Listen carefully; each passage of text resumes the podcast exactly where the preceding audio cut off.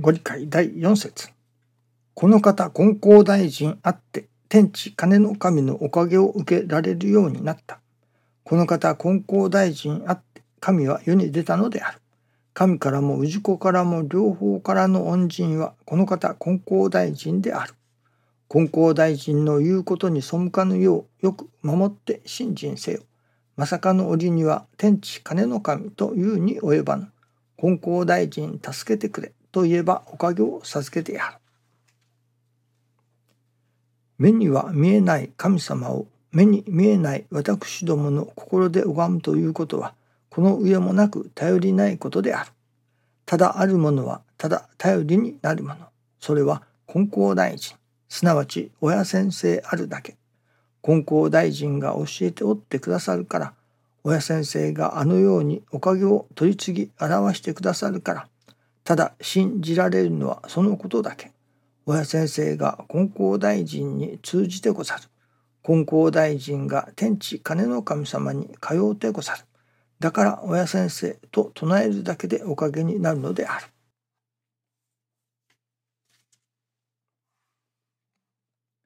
親先生と唱えるだけでおかげになる。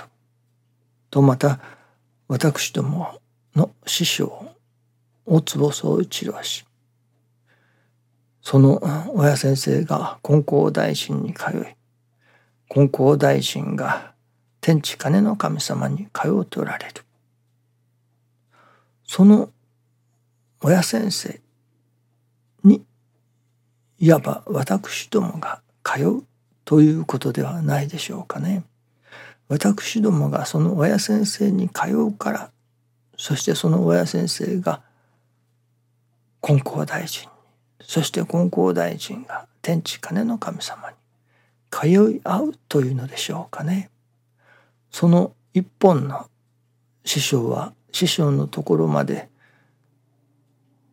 一つのまあパイプというようなものが神様から流れてきていると。それは天地金の神様金光大臣そして親先生とパイプがつながっているのではないでしょうかね。そしてさらに師匠は私の弟子たちご信者さんのところへもそのパイプがつながっている。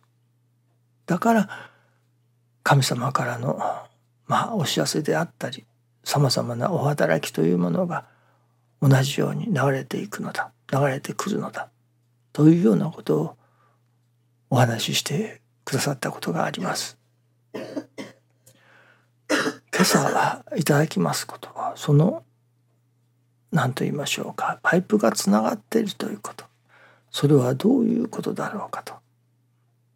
ではそのパイプがつながっていても中に詰まっていたのでは流れてきません。パイプが切れていたり詰まっていたのでは流れるものも流れてこない。そのパイプがつながっているということはどういうことだろうかと。その中がまあちゃんとパイプがパイプとして詰まっていないというわけですね。そこには最低限どういう条件がいるのだろうかと。ある先生はこのお道は一切をおかげにしていく道だ教えてくださった。師匠はこの愛楽理念では一切をお得にしていく道を教えると教えてくださいます。一切をお得にしていく道。まあお得というのは神様のご信用と教えてくださいます。ですから一切を通して神様からご信用をいただく道手立てを教えてくださるということですね。神様から信じてもらうその神様から信じられる私になることを目指しての信心の稽古をさせていただくわけですけれども神様が私どもを信じようとなさるその前にはその前提として私はこの人を信じるしかしこの人は私を信じてくれるだろうか？ということがまずあるように思いますね。神様が私どもを信じてくださる。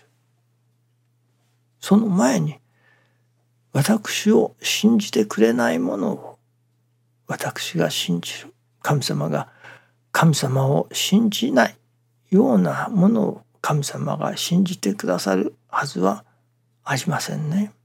やはりそこには信じ信じられる中になるということその信頼関係というのが大切だと思いますね。神様がいかに私どもを信じてくださろうとしても私どもが神様を信じることがないならばまあ片瓶の願い捨てというようなこれは神様の方からの片瓶の願い捨てというようなことになってくるのではないでしょうかね。私どもがもし神様を信じることができないならば神様がいかにその働きをしてくださってもそれをまあ無駄にしてしまう。保護にしてしまうようなことにもなるわけですから。その神様からの働きがまあこの氏子にこの氏子を信じてこういう働きをしたけれども氏子の方が信じてくれない。そして自分のいいように勝手にしてしまう。これではまあ信じた甲斐がない。神様の方からご覧になって氏子を信じた甲斐がない。せっかく信じてこういう働きをしたけれども氏子の方がまあ何と言いましょうかね。離れていくというのでしょうか。その信じた甲斐がない。と神様がお思いになったのではそこから先の働きはおそらくないことになりましょうね。神様からの働きをいただき続けるそのためにはいわばその神様からのパイプを通してお働きが流れ続けてくるためには私どもの方からもやはり神様を信じ抜く信じ続けるということが大切だということですね。ですから神様はこの氏子を信じたいというその前に果たしてこの氏子は私を信じてくれるだろうかというまあ神様がその氏子の心を試そうとなさることがやはりこれは一回だけではなくたびたびあるような感じがいたしますね。そしてその氏子が神様を信じるというその心が。なるほど間違いない。この氏子は私のことを信じてくれる。信じ抜いてくれるということを確認された上で初めて今度は神様の方がその氏子を信じてくださる。私どもが神様に対して全幅の信頼を置いているということが分かった時に初めて神様の方も私どもに全幅の信頼を置いてくださるということになるのではないでしょうかね。師匠が行く先は地獄の果てかは知らねどもついてきなされこの提灯に。決して苦労はさせやせぬ。というお歌を教えてくださいました。これは神様の方からのお歌だと思いますね。それこそ神様がどこに行くのか地獄の果てかは知らないけれどもついてきなさい。この提灯に決して苦労はさせやせんと。神様の方からのまあ何と言いましょうかね。ささやきというのでしょうか。神様の方から語りかけてくださった。それに対してやはり氏子はどう答えるか。氏子からの答えが。それこそ行き先は地獄の果てかもしゃねどもついていきます。どこまでも。たとえどんなに苦労があろうとも。というような歌がまあ歌というのでしょうかね。そういうことが返せるような私私どもが神様のその語りかけに応えるとすれば行く先は地獄の果てかもしゃねたもついていきます。どこまでも。たとえどんな苦労があろうとも。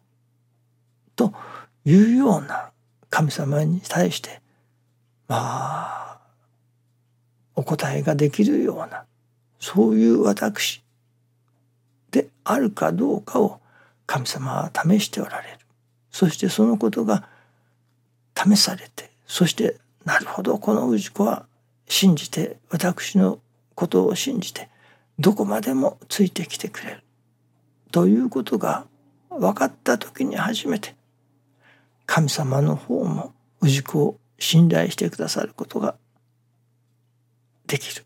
というのでしょうかね。信じそこに初めて信じ信じられる中というものが生まれてくる。神様のご信用もいただけれる。ご神徳がいただけれる。ということになるのではないでしょうかね。私どもの心の中にそれこそたとえ地獄の中でもついていきます。どんな苦労があろうともついていきます。というやはり覚悟がまたそれほどしの神様への信頼神様を信じるということがいるということですね。それを確かめねばならない神様のまあ何と言いましょうかね必然性のようなものが終わりになるような感じがいたしますね。どうぞよろしくお願いいたします。ありがとうございます。